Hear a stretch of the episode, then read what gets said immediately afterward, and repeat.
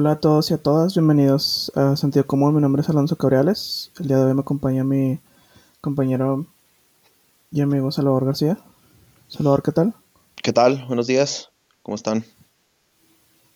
El día de hoy tenemos este, un par de temas previos, como generalmente lo venimos haciendo últimamente, y, y pues un tema principal. ¿no? El tema principal del día de hoy es eh, las similitudes, las potenciales similitudes entre el presidente López Obrador y el expresidente hoy en día eh, Donald Trump de, Estados Unidos.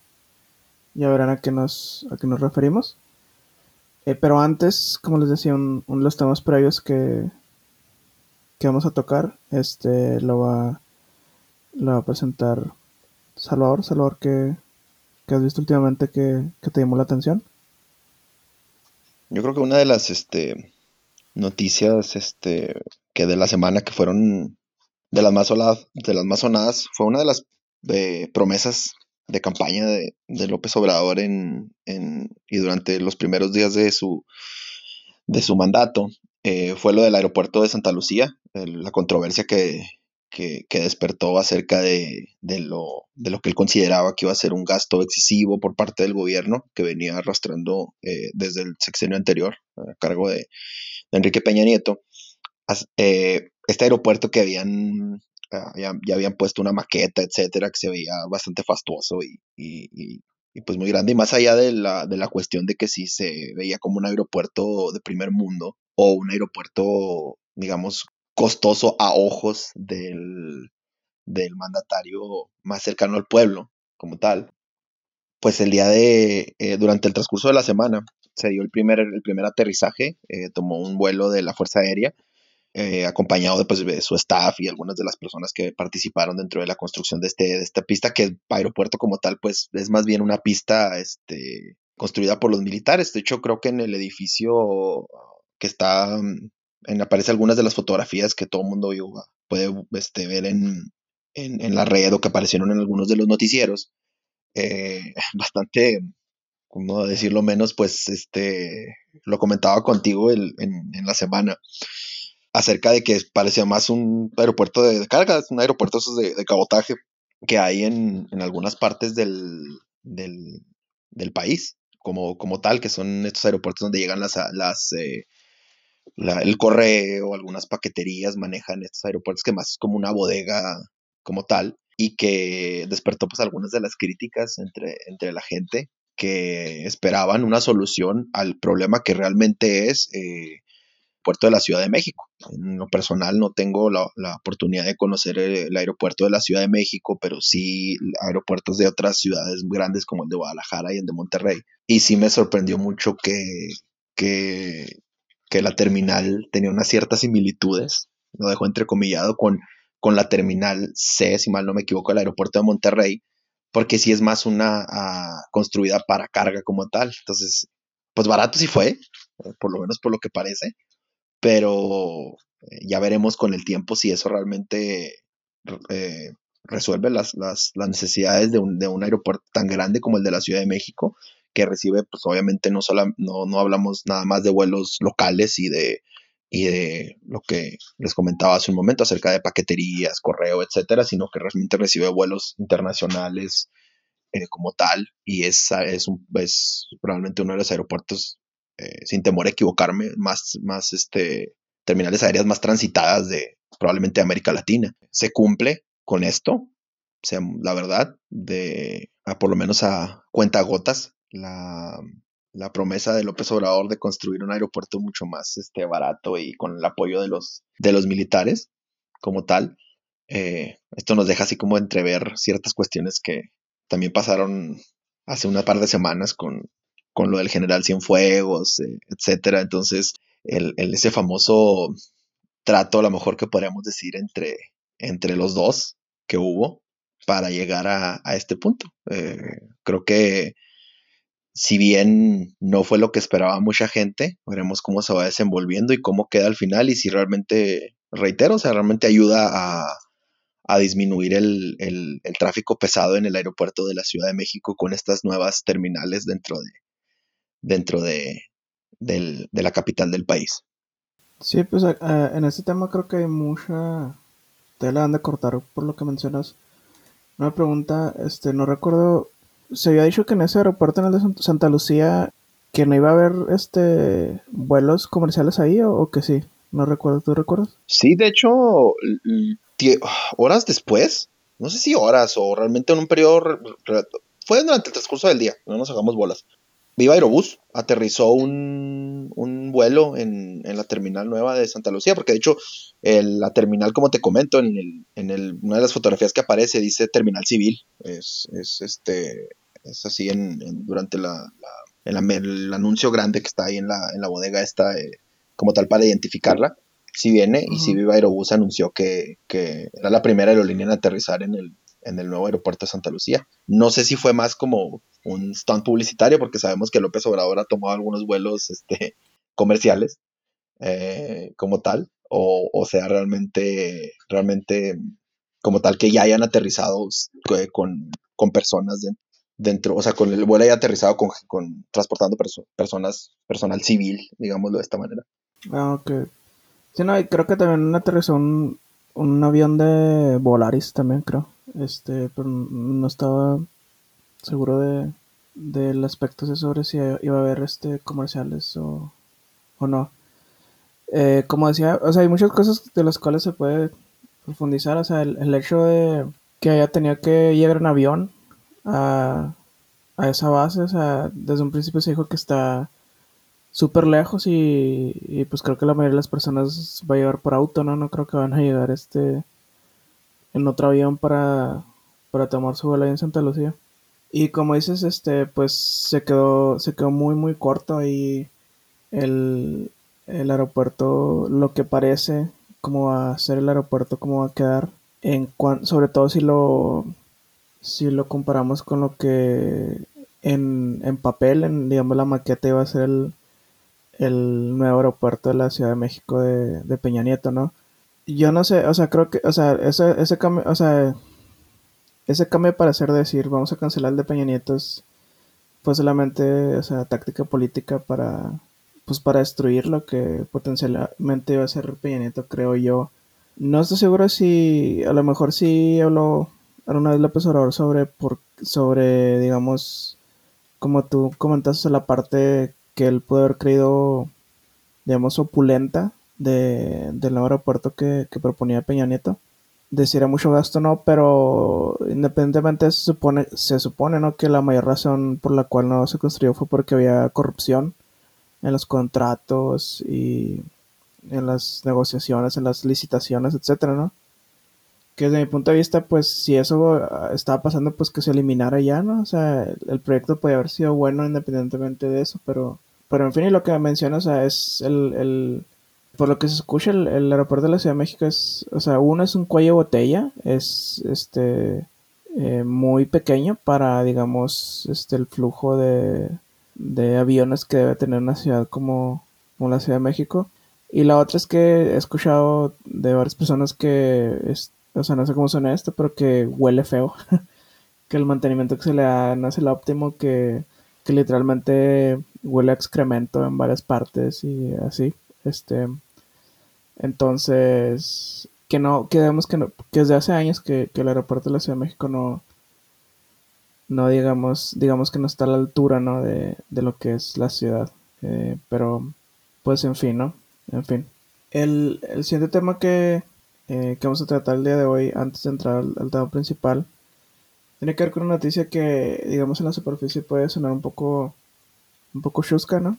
Pero creo que hay parte de seriedad en, en, lo que pasó aquí, ¿no? Pues resulta que en Estados Unidos una, una mujer, una señora de, de 40 años, se puso eh, en su cabello, digamos que estaba, quería peinarse de cierta manera, quería, digamos, sí, o sea, peinarse de cierta manera, digamos, que su cabello tuviera bastante fijación, digámoslo así.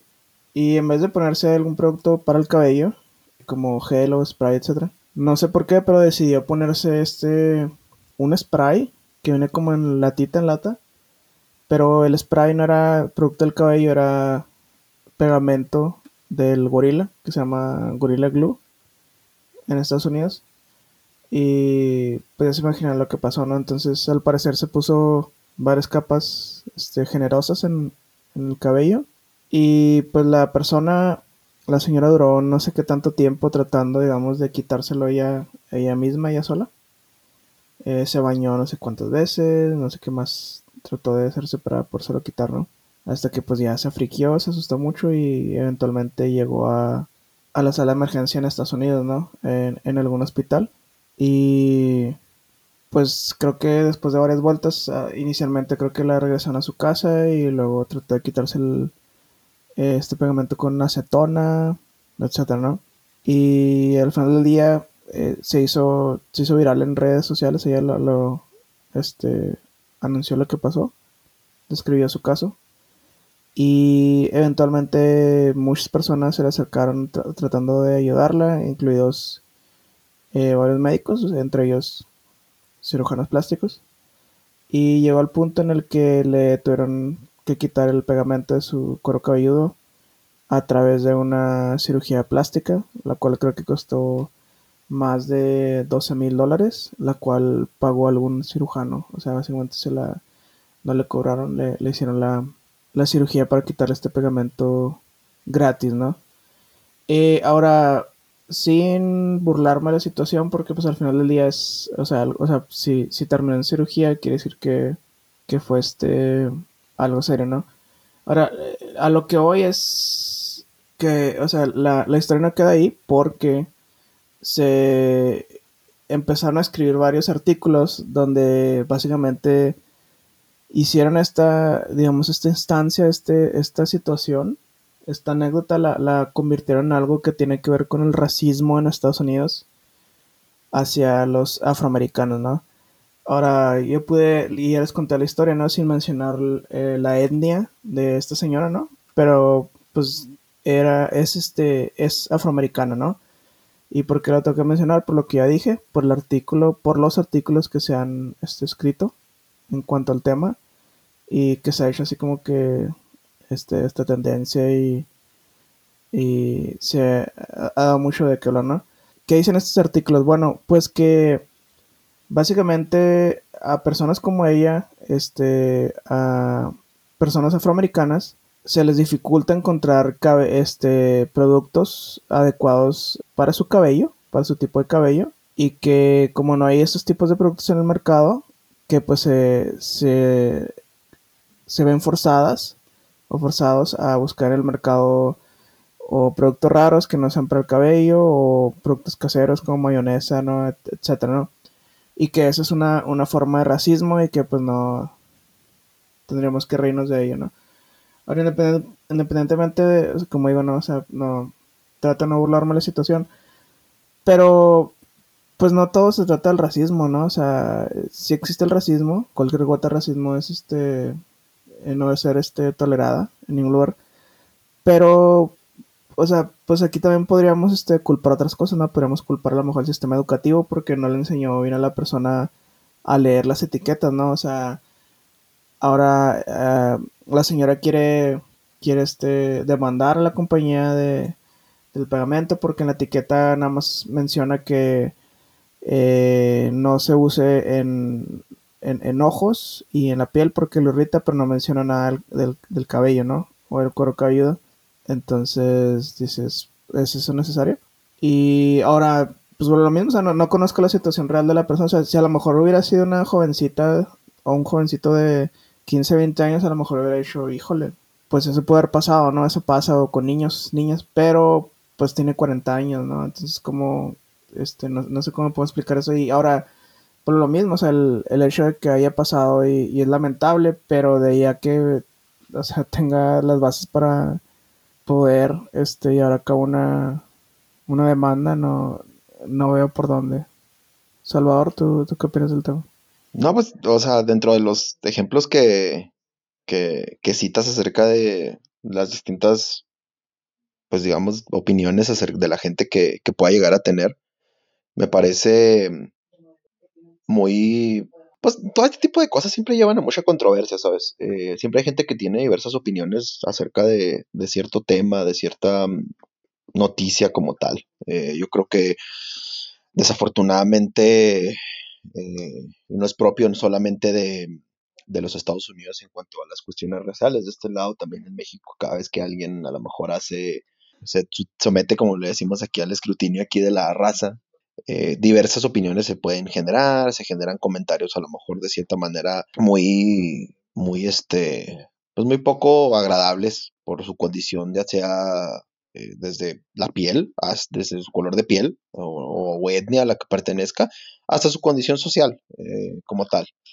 E, en este caso, yo creo que no es, pues no gira en torno a eso. Yo creo que sí, más es una cuestión pues, tanto personal de decir, eh, a veces te hacía el comentario eh, entre semana eh, de, la noticia y, lo comentábamos que, pues no sé si nuestra lógica no, no sea la misma, ¿sabes cómo? No? A lo mejor esperaba un resultado diferente al que todo mundo pensaría con un producto que es utilizado para adherir materiales, no precisamente para el cabello. Entonces, viéndolo desde ese punto, más allá del daño que se puede haber autoinfligido la persona en la piel, sí es, pues sí es bastante cuestionable. La lógica, yo creo que hay cosas que cada uno sabemos que no debemos hacer, este, y hay otras cosas que las hacemos y que ya viendo la oportunidad de sacar provecho de ese error que cometimos cuando se presta,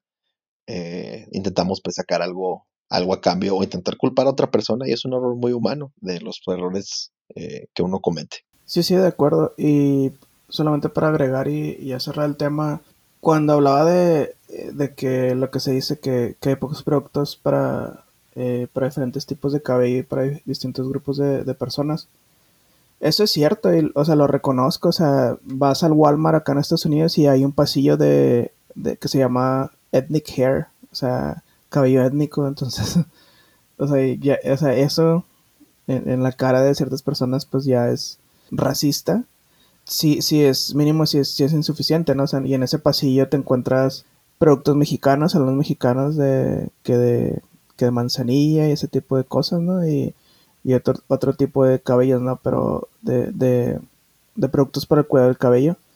Este, pero, o sea, ethnic hair, whatever that means, ¿no? Entonces, este, sí, sí hay cierta, cierta verdad, ¿no? En, lo que se dice, pero como tú comentas, o sea, creo que esto simplemente fue una una instancia de, de un error este, individual de una persona que a lo mejor lo pudo haber cometido eh, cualquier persona de, cualquier este grupo étnico y que no siente que a veces no hay este no hay necesidad de tratar de generalizar y decir eh, esto, es, esto es sistémico esto pasa todo el tiempo a personas de este grupo de este a personas de este grupo étnico etcétera no bueno pues comenzamos con eh, con el tema del, día de hoy, que es las similitudes entre el presidente López Obrador de México y el expresidente Donald Trump de, de Estados Unidos, ¿no? Quiero, empezar quiero empezar hablando sobre las, las diferencias que hay entre, entre ambos, porque también eh, creo que hay eso es lo que hace, digamos, este, eh, lo que desde mi punto de vista hace más interesante esta comparación, porque son muy diferentes en, muchos aspectos, ¿no? O sea, si, eh, a diferencia de, de otros líderes, digamos, este, que pueden ser considerados populistas en el mundo, etcétera, ¿no? Eh, aquí son diferentes en muchos aspectos, ¿no? El primero creo que tiene que ver con, con digamos, la, digamos, la crianza, eh, la experiencia de vida de, ambos, ¿no?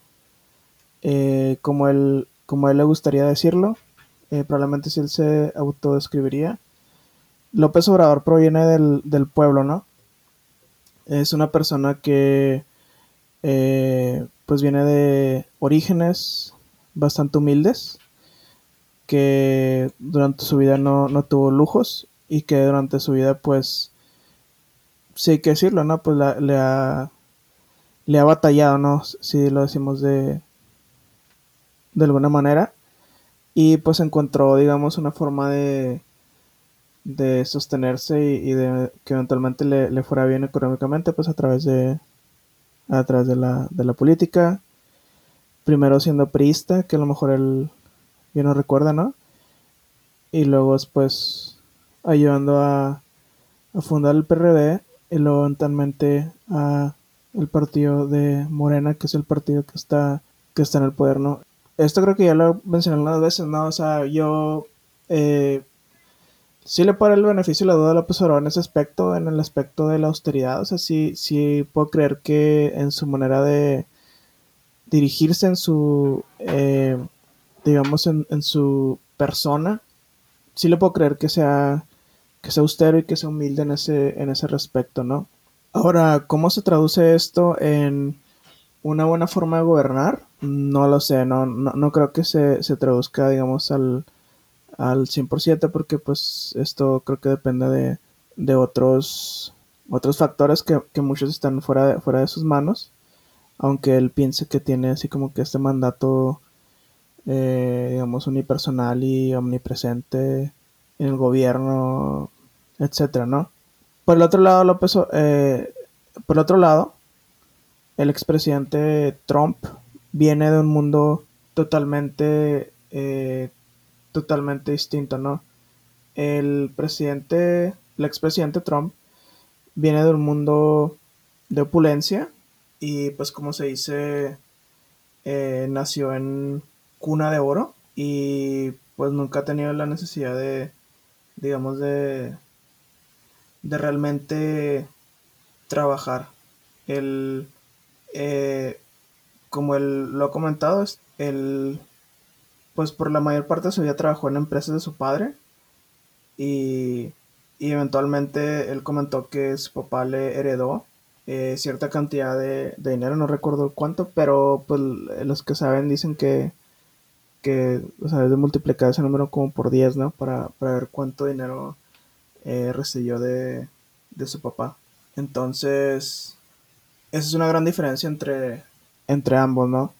tal vez tú quisieras, no sé si quisieras ahondar en otras diferencias que tú veas o ya empezar a, a comentar lo que tú creas que, que pueden ser las, las, similitudes entre ambos.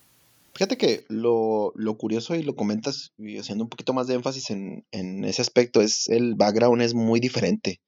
Eh, más adelante yo lo vamos a ver con, con lo, que, lo que encontramos en cuanto a similitudes se refiere.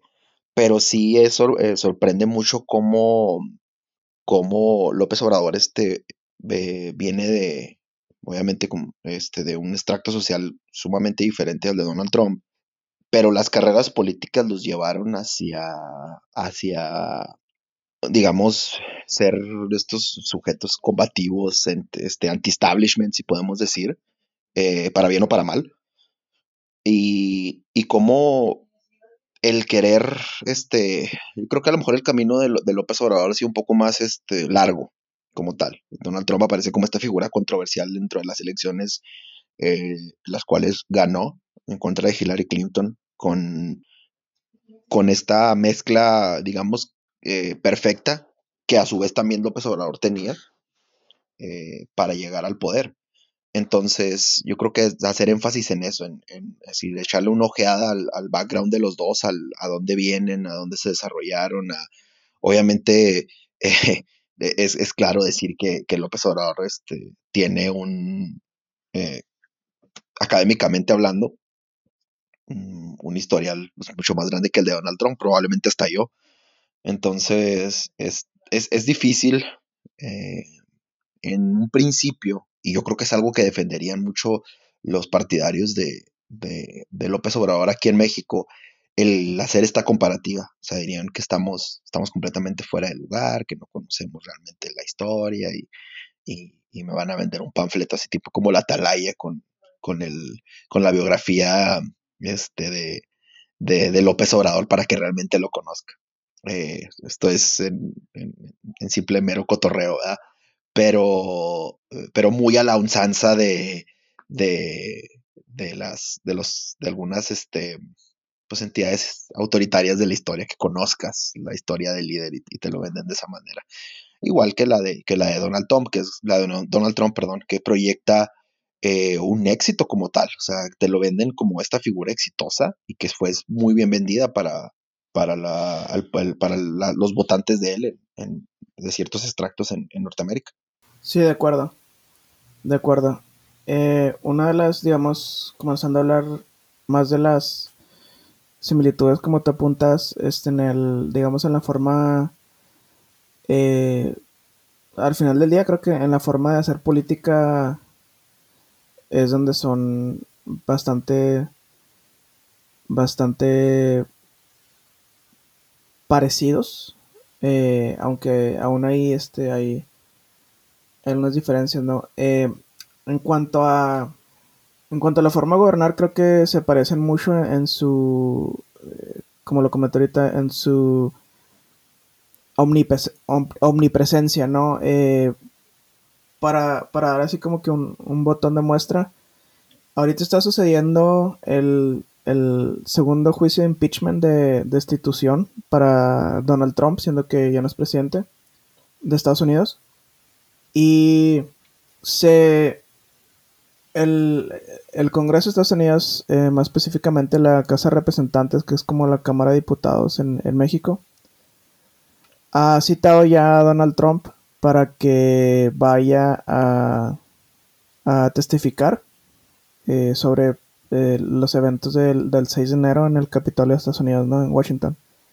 Ahora, casi a bote pronto, o sea, minutos después de que, de que se hizo esta petición, los abogados de Trump dijeron, no, él, él no se va a presentar nunca, ¿no?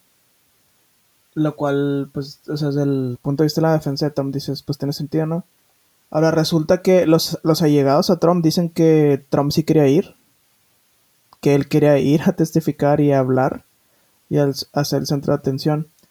Y se sabe que lo mismo pasó durante el primer juicio de impeachment, que él también estaba listo, súper listo para ir a hablar y que todos los este, micrófonos y luces estuvieran y cámaras estuvieran apuntando hacia él. Y de igual manera su grupo legal, su grupo de abogados fue los, fueron los que le dijeron, por favor no hagas eso, ¿no? Porque te vas a hundir más.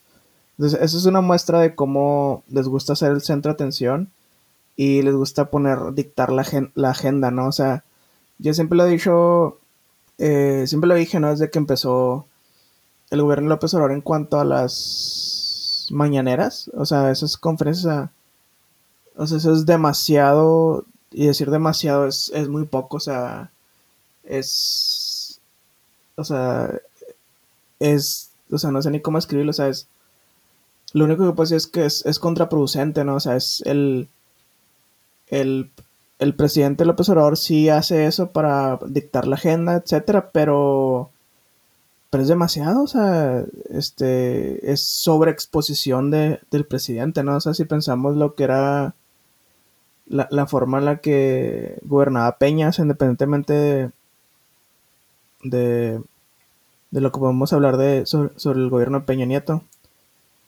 Peña Nieto en ese sentido era, lo opuesto, o sea, era como un fantasma, ¿no? O sea, rara vez daba entrevista, rara vez hacía conferencia de prensa, etcétera, o sea, y sí, sí valoro ciertas, ciertas, ciertas cosas que, que veo positivas, ¿no? O sea, como el hecho de que con López Obrador sí haya preguntas y respuestas, con Peña Nieto nunca había, este, pero pues podemos ver también quién le pregunta a López Obrador, o sea, Lord, Lord Molecula y ese tipo de periodistas ahí, este, periodistas entre comillas, ¿no? Entonces, eh, creo que son parecidos en ese sentido. Y en su manera unipersonal, o sea, de, hacer política, o sea, decir, todo pasa por aquí, ¿no? O sea, es... Eh, el gabinete es, es, un florero, ¿no? O sea, yo creo que en, o sea, con Trump todo pasaba por él y él contradecía a miembros de su gabinete y lo mismo sucede con López Obrador, ¿no? O sea, todo pasa por él la política, a lo mejor el, digamos, el único miembro de su gabinete, y esto ya lo hemos hablado eh, tal vez este dentro y fuera del aire, que tiene cierto peso y cierto poder es Marcelo Ebrard, pero fuera de eso, o sea, todos este, hacen la voluntad de López Obrador y él no escucha a nadie.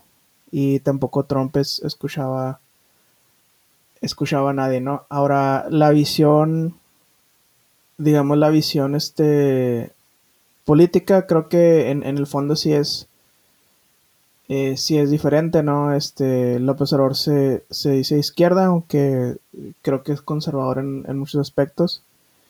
Y pues ya sabemos, este, Donald Trump es en ciertos este, aspectos de, de, de ultraderecha. Y como tú lo comentabas, hablando de la formación este, académica, pues eh, se podrá estar de acuerdo no con, con, eh, con López Obrador, pero o sea, él sí, o sea, ha leído, me imagino, ciertas, este, ciertas teorías, este, digamos, de sobre políticas de gobierno, ciertas, este, eh, digamos, eh, pues obvio que ha leído todos los manifiestos comunistas y socialistas habidos y por haber y, y digamos que tiene formación en ese sentido.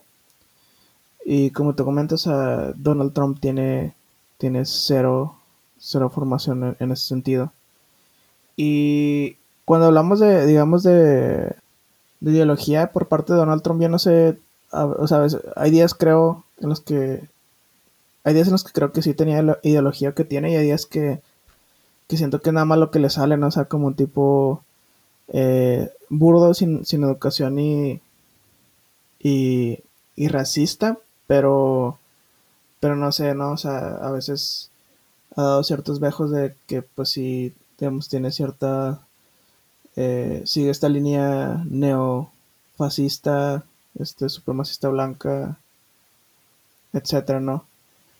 Y López Obrador a veces, no sé, siento que, eh, no sé si peca de ingenuo eh, cuando habla, por ejemplo, como yo comento ahorita, a pesar de que le puedo darle el beneficio le doy a López Obrador diciendo o creyendo que, que, es- que es austero, que es humilde, etcétera, ¿no? No creo que eso permee, ¿no? Sea, nada más de, de su persona hacia el resto del gobierno y que todos sean igual y que sean honestos y no sean corruptos, etcétera, ¿no? O nunca creo que la corrupción se va, se va a terminar como, como decreto, como, como él, como él, él- él lo cree, ¿no? Ahora, lo que, la otra parte que iba a comentar es que, eh, siendo que a los dos les gusta, digamos, estar en el, en el, en el foco, en el centro de la conversación, eh, sí siento que Donald Trump, eh, en ese sentido, creo que ellos, ellos mismos se conciben de, de diferente manera, ¿no? Porque siendo que López Obrador se concibe como un mesías tropical, o sea, yo los voy a salvar, yo soy el bueno, eh, yo vengo a acabar con la corrupción, etcétera, a salvar al pueblo de México. Donald Trump, y eso me da más miedo, así como que no sé por qué lo, lo sentíamos al final de su presidencia, que, o sea, él se sentía que estaba como en, el pro- en su programa, o sea, el, el Apprentice, o sea, él se sentía como que estaba en un reality show y, y creo que eso fue su presidencia y, y, o sea, me da escalofrío nada más recordar eso porque siento que nos va diciendo, o sea, el, la poca humanidad de él, o sea, o sea, cómo va a reconocer lo que, lo que él causó en el Capitolio donde hubo muertes, eh, varias muertes, o sea, si, si él, o sea, él ve esto como un juego, él ve esto como un concurso, o sea, y desde, ese punto de vista sí siento que López Obrador sí, para bien o para mal, se lo toma de manera seria, y, pero, o sea, pensando que yo soy el Mesías, ¿no? Salvador. Sí, yo creo que eh, bastante, bastante mala, por decirlo menos, su presidencia y bastante malo el reality show, así, este, en general. Hay un, hay un artículo, mira, lo tomamos de quien viene, porque sabemos que eh, antes de citarlo, es un artículo de Enrique Krause para, para el New York Times, fue del año pasado, de mediados del año pasado, donde cita varios de estos puntos que a la opinión de él son los que hay una hay similitudes. Como tú ya lo comentabas, hablaba de esta cuestión de, de, de que a pesar de que parece que lo de la mañanera, etcétera, lo de imponer la agenda pública, eh, igual eh, durante, no recuerdo, y me, puedes desmentir tú si, si lo seas, hubo momentos en los que eh, Donald Trump apareció muchas veces en los shows mañaneros llamando o, hacía, la- o haciendo algún comentario, algún tweet para los shows mañaneros de Fox News, que se me hace que iba por la misma línea. de intentar poner esto, pero hay otras dos cosas que comenta él en este artículo acerca de y que son para mí las, las esenciales. Uno es eh, lo de las fake news, lo de las fake news y lo de yo tengo otros datos. El desestimar este la, la información como tal, que es, digamos, muy este eh, es, es, bastante, es bastante triste el hecho de, de, de, ver que hay instituciones como que se encargan específicamente, hablando de, de una de ellas, por ejemplo, el doctor Fauci y, la, el, y, el, organismo de salud de los Estados Unidos, esta constante eh, va y bien de dimes y diretes en cuanto a la, a, la, gravedad de la pandemia, cómo estaba avanzando el control como tal, eh, etcétera. Y de este lado, bueno, pues de López Obrador y algunos de las, de las, de la, de las personas que estaban tomando como tal, este, informándole pues de, de las cuestiones que tienen que ver con la pobreza, cerca de las mediciones como tal, del progreso, inversiones de los eh, del extranjero en, en, Estados Unidos, digo en, en, México, de Estados Unidos para México.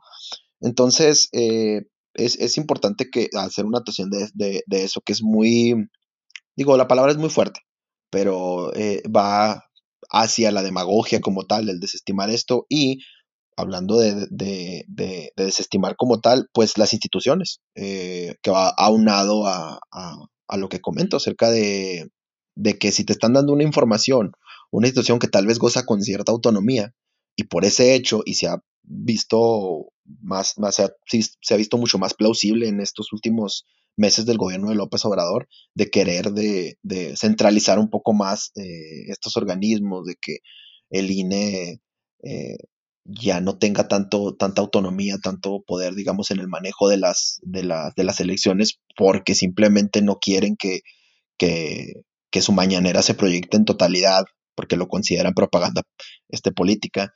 Este, y quien me diga que no, pues digo, ¿de qué hablan las mañaneras? Del, del, del progreso del, del, del, gobierno para, para él, de lo que van a estar haciendo, etcétera, etcétera, etcétera. Entonces, y lo vi.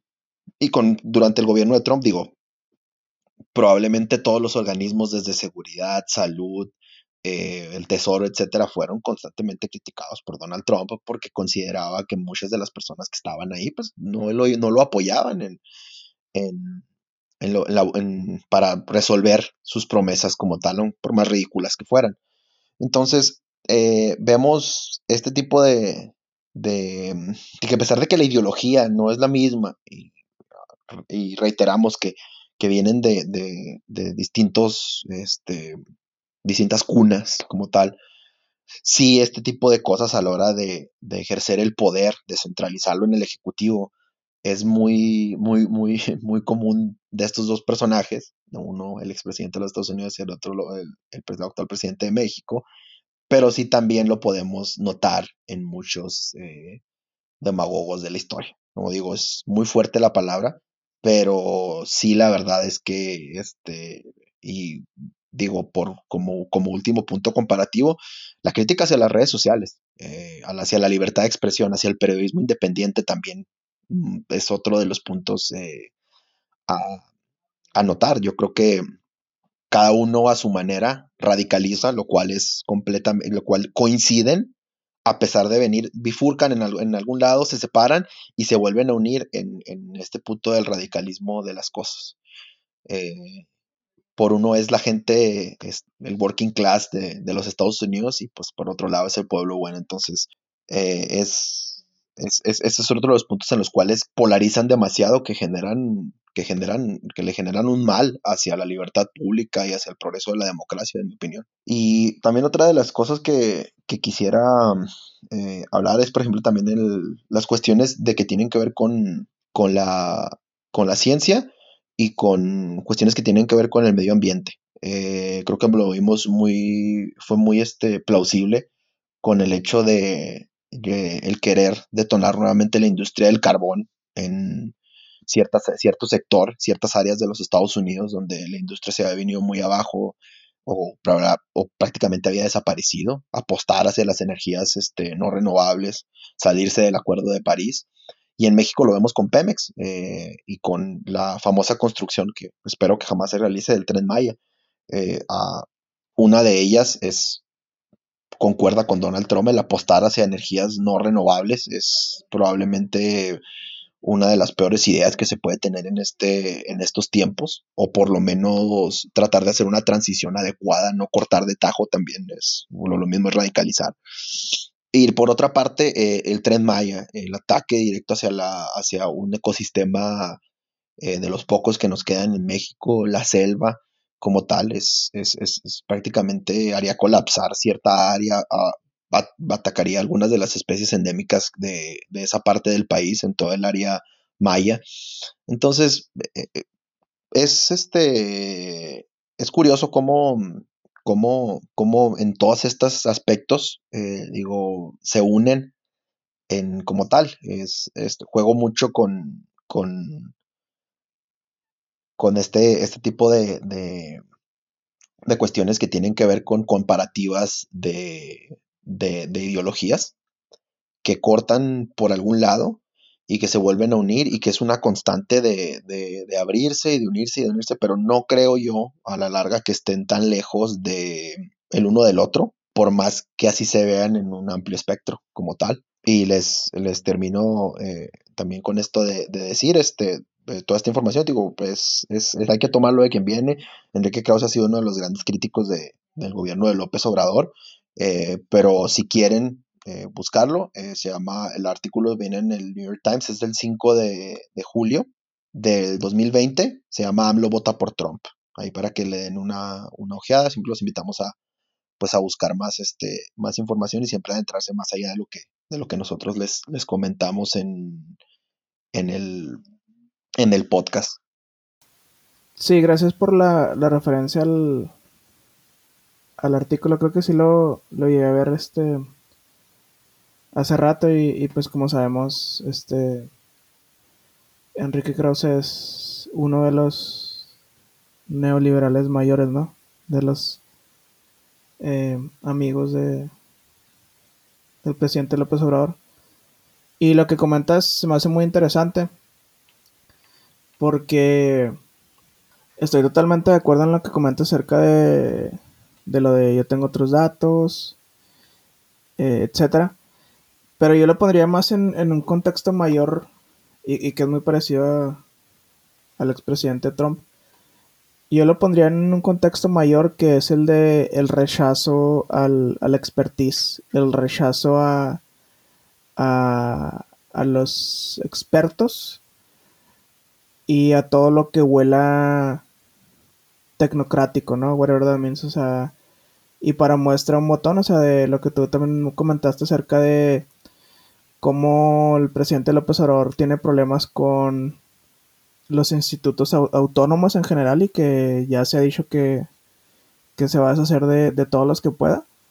Institutos como el Coneval, institutos como el INEGI, no le gusta el INE, el Instituto Nacional Electoral, etcétera.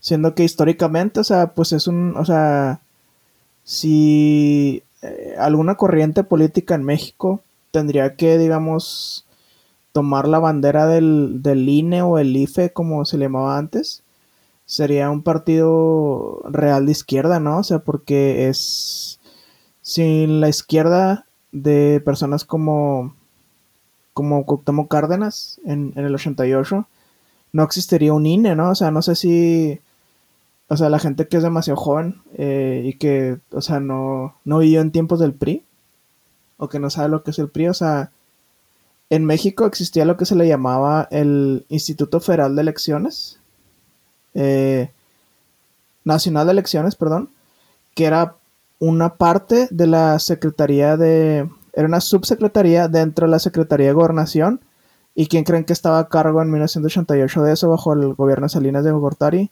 oh sorpresa, Manuel Barlet, ¿no?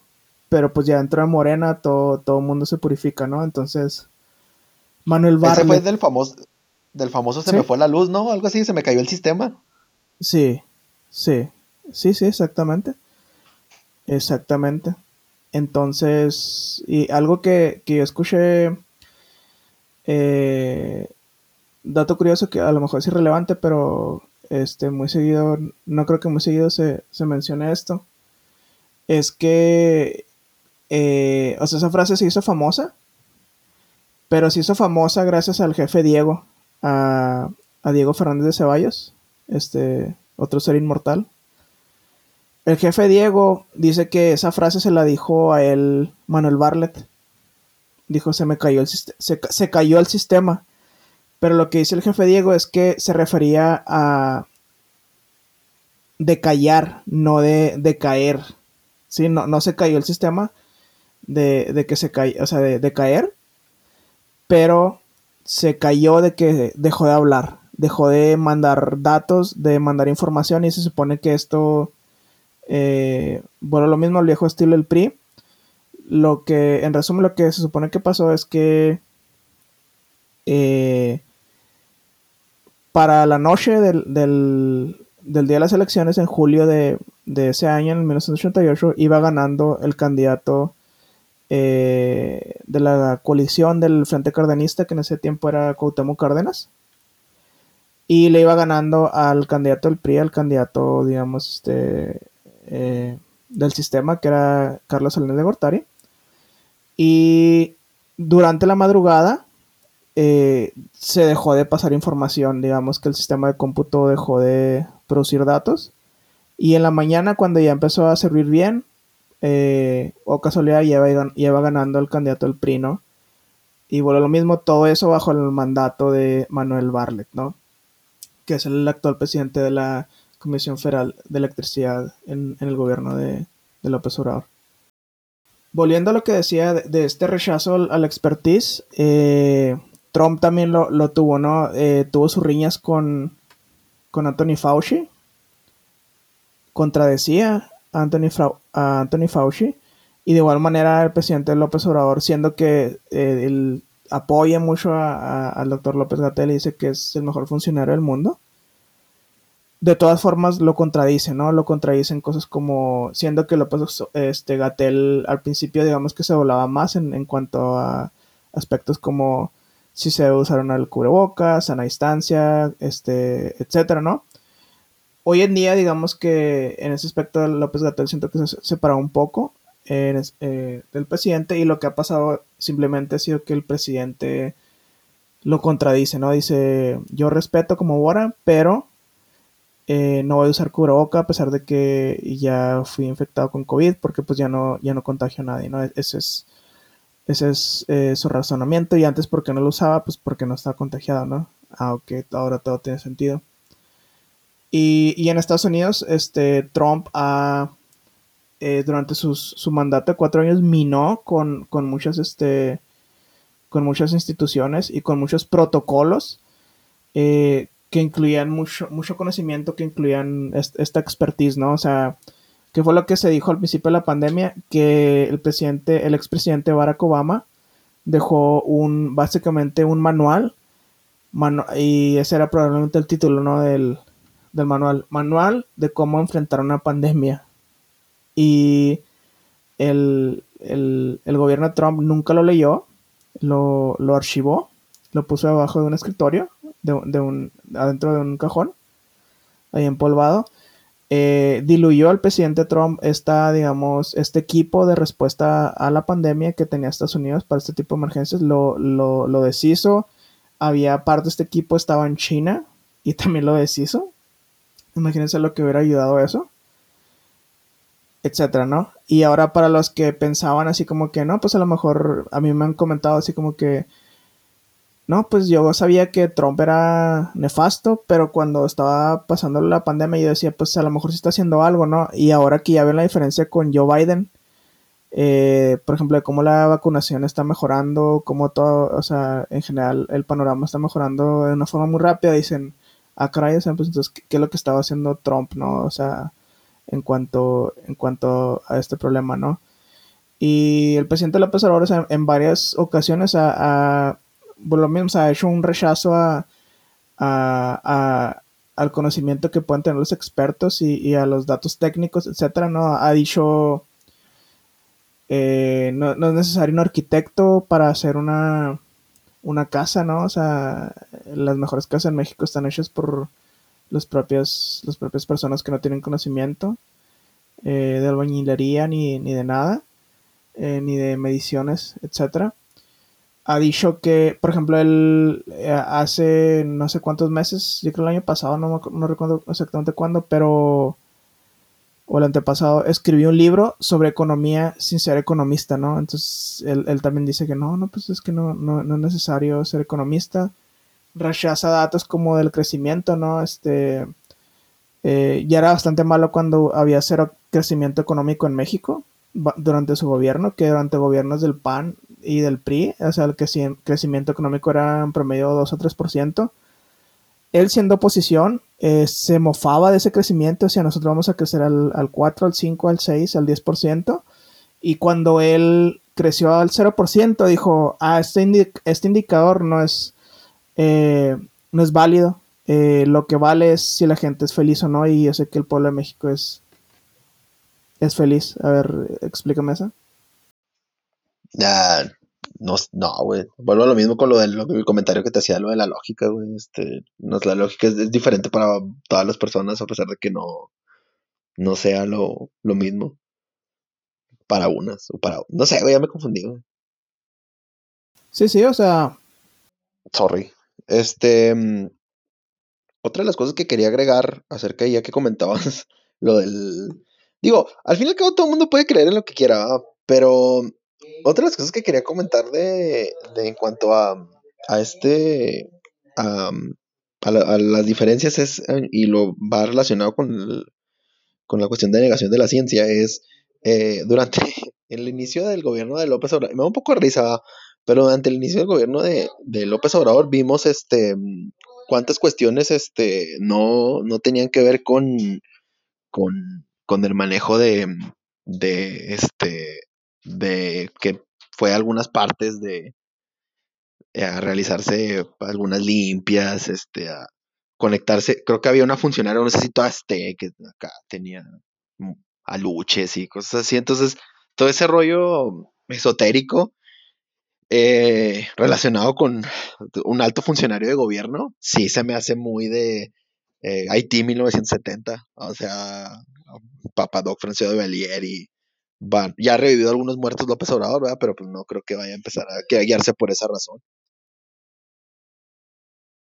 Sí, no, ahí yo creo que tiene que ver con, ahora sí que, con la demagogia, o sea, de que quiere, eh, al presidente López Obrador le gusta tratar de tener, este, a cuantas más personas eh, pueda contentas y, o sea, sabe sabe lo que vende. O sea, eso sí es, lo que quería mencionar, o sea, eh, de los dos personajes, o sea, los dos a su manera y por diferentes vías, los dos tienen mucho olfato político y saben que tienen un, eh, lo que es el voto duro y su público cautivo, que no matter what, o sea, no importa lo que digan, eh, no van a cambiar de parecer, digamos, su parecer, no van a cambiar la opinión que tienen de, de ellos. Entonces, López Obrador es, en ese sentido es como, se me está viniendo a la mente estos, estos programas de la noche que salen de, no solamente el de Pare Sufrir, pero eh, otros, que incluyen psíquicos, este, mentalistas, etcétera. O también las, este, también los, las farmacias de Yoshidas. Siempre, siempre una plática, no sé por qué.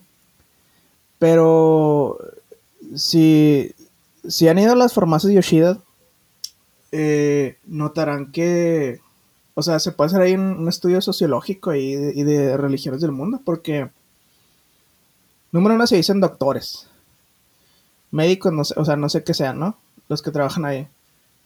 Número dos, eh, encuentras una mezcla ahí de, de todas las religiones del mundo, o sea, encuentras símbolos cristianos, paganos, de santería con la Virgen de Guadalupe, pero una bola de cristal, etcétera. Entonces, ¿para qué? O sea, pues para, para no ahuyentar a ningún eh, potencial cliente, ¿no? Eh, si tú eres católico, ahí está la Virgen. Si, si eres protestante, este, ahí, ahí está la Biblia, este, eh, protestante, etcétera, ¿no? La estrella de David también. ¿Qué más? Entonces así López Obrador, ¿no? O sea, López Obrador sabemos que, sabemos que es, digamos, evangélico, no sabemos, yo no sé. No sé si tú sepas, este, sepas, este, de qué religión sea el presidente López Obrador, pero eh, a veces suena como católico, a veces como evangélico, protestante, etcétera. Pero, o sea, al final del día se sabe que es cristiano, pero también, o sea, se ha involucrado en ese tipo de rituales para decir, para caerle bien a los, a los pueblos indígenas, a los pueblos originarios, eh, etcétera, ¿no? Y, para decir, cubro, cubro todas, todas mis bases. Pues sí, te digo, de hecho se vino un, eh, por ahí de las redes, un, fue la comidilla también por una cuestión cuando contrajo el, eh, el, el, COVID. Digo, esto ya en, en toda la seriedad del mundo, no se le decía el mal a nadie, pero sí hubo una comidilla ahí en cuanto a una, una famosa medallita que decía que lo, lo, cuidaba. Entonces, sí, esta cuestión de, de este buscar el voto como tal a cualquier costo es, eh, pues en mi punto de vista, bastante pateticona, bastante, bastante bananera, la verdad. Eh, como tal. O sea, mm, yo creo que mm, ya tenemos lo suficiente, suficientes, suficientes experimentos en América Latina como no, para no aprender de ellos, eh, como tal. Sí, está, sí estamos de acuerdo en que, en que algunas cosas nos parecen chuscas, pero hay otras cosas que no. Y, y, una de ellas es querer eh, venderse eh, al pueblo pues, de una manera mesiánica. Yo creo que ah, desafortunadamente tanto los partidos de oposición, y es que existen como tal, tanto como los gobiernos, tanto como tantos problemas de los gobiernos anteriores, tanto de PRI, de PRI PAN, del PRD en algunos estados y, y en el DF, han dejado este, eh, digamos, este, este, llegaron a este punto del cuello de botella en que pues la gente quiere salir de lo, de lo, de, de, lo que está, de lo que tiene.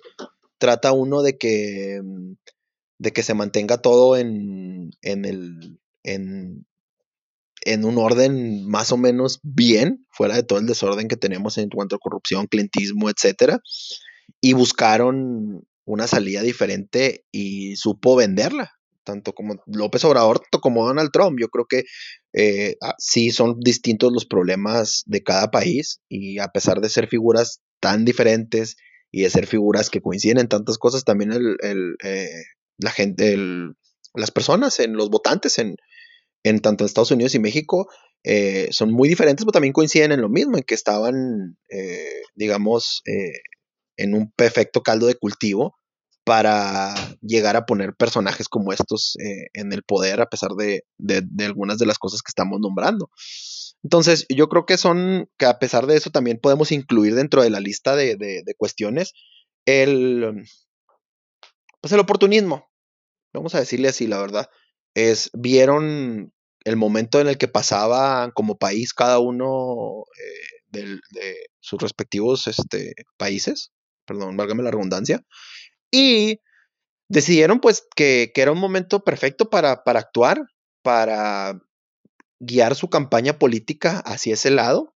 Se ha visto y lo hemos hablado tú y yo también de cómo se ha mm, eh, se va convirtiendo en un circo literalmente de este más grande que el de los hermanos Ataide, eh, la política en México, tanto en Estados Unidos hay cada personaje, hay hay eh, representantes de, de, algunos estados eh, que creen en el QAnon y, y, que, mm, y que creen en, en diversas cosas y eh, tienen restaurantes temáticos de, de, de, armas, este, como aquí en México, pues luchadores, gente de la farándula, cronistas deportivos, eh, eh, ex, atletas como tal, que digamos si se van a desempeñar en un área deportiva, pues no estaría mal, pero no para manejar una delegación en el, en el Distrito Federal o, o, ser este, candidatos a gobernadores de un estado, que es una responsabilidad muy grande.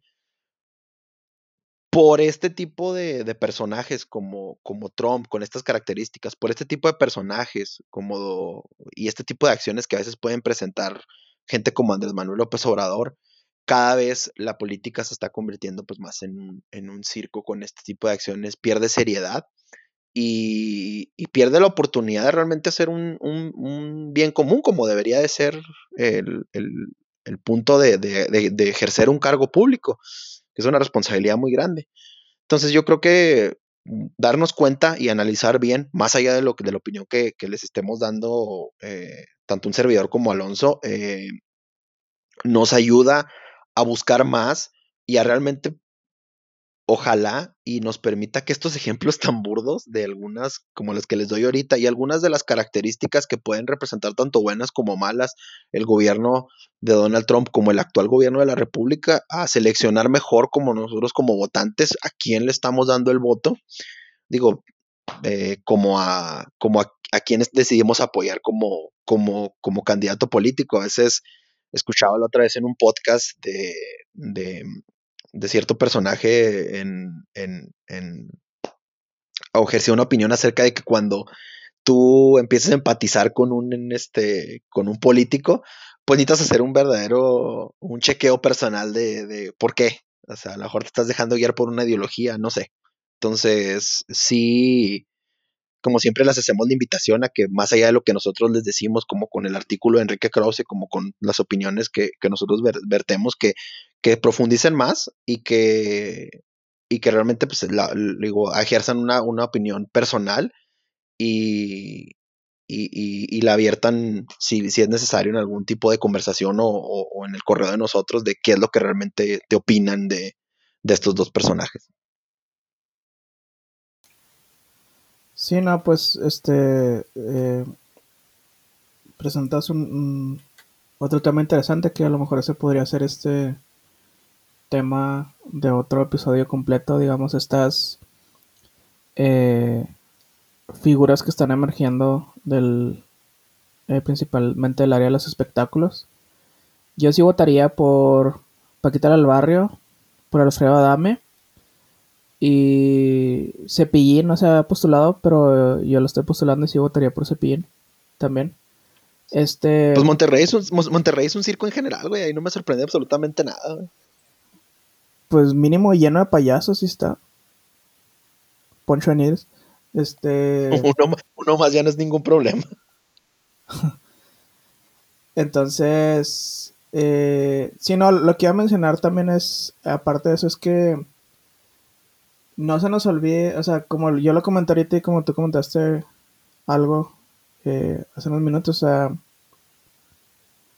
tanto Donald Trump como López Obrador tienen mucho instinto político y eh, supieron aprovechar el momento y supieron, digamos, eh, capturar y, digamos, este, enamorar a este grupo de votantes, ¿no? En,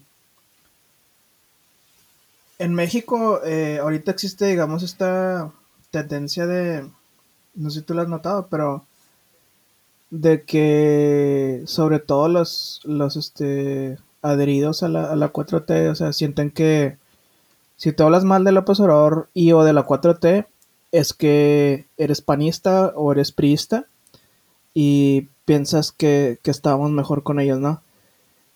O sea, yo difiero totalmente de ese punto de vista, o sea, es eh, o sea, podemos durar aquí, o sea, horas también hablando de, la corrupción en los gobiernos de Peña y en lo nefasto que, fue el gobierno de Peña y eh, los gobiernos priistas como tal y, los panistas como tal, ¿no? Entonces, eh, creo que ese no es el caso, ¿no? O sea, creo que se pone el dedo en la llaga cuando, cuando sea necesario, sea el partido que sea y sea el, el presidente que sea habiendo dicho eso, eh, o sea, para mí está muy claro, o sea, en México el, el, gobierno de Peña, digamos que fue el que pavimentó el camino a la, a la victoria de, de, López Obrador, o sea, López Obrador estuvo, independientemente si, si creen o no que hubo fraude en, en el 2006, cuando ganó Felipe Calderón por 0.5% de los votos,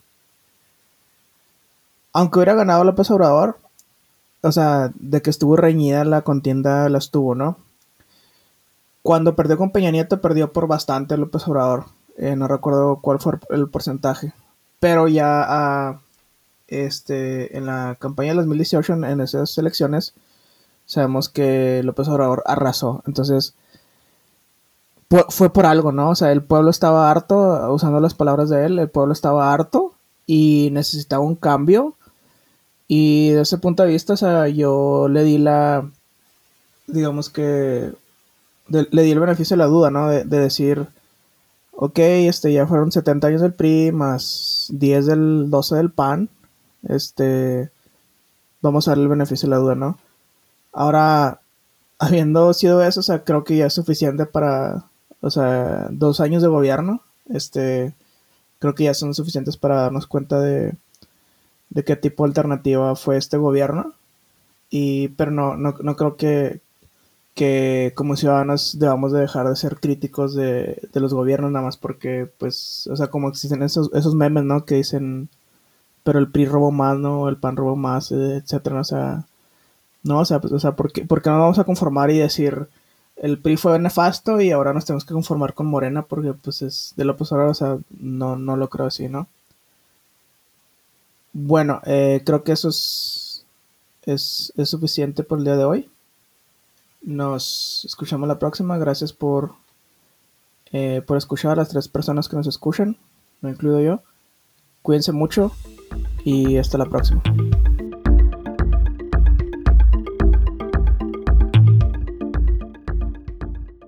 Al menos de que se indique lo contrario, las opiniones presentadas en este podcast son responsabilidad de las personas que las expresan.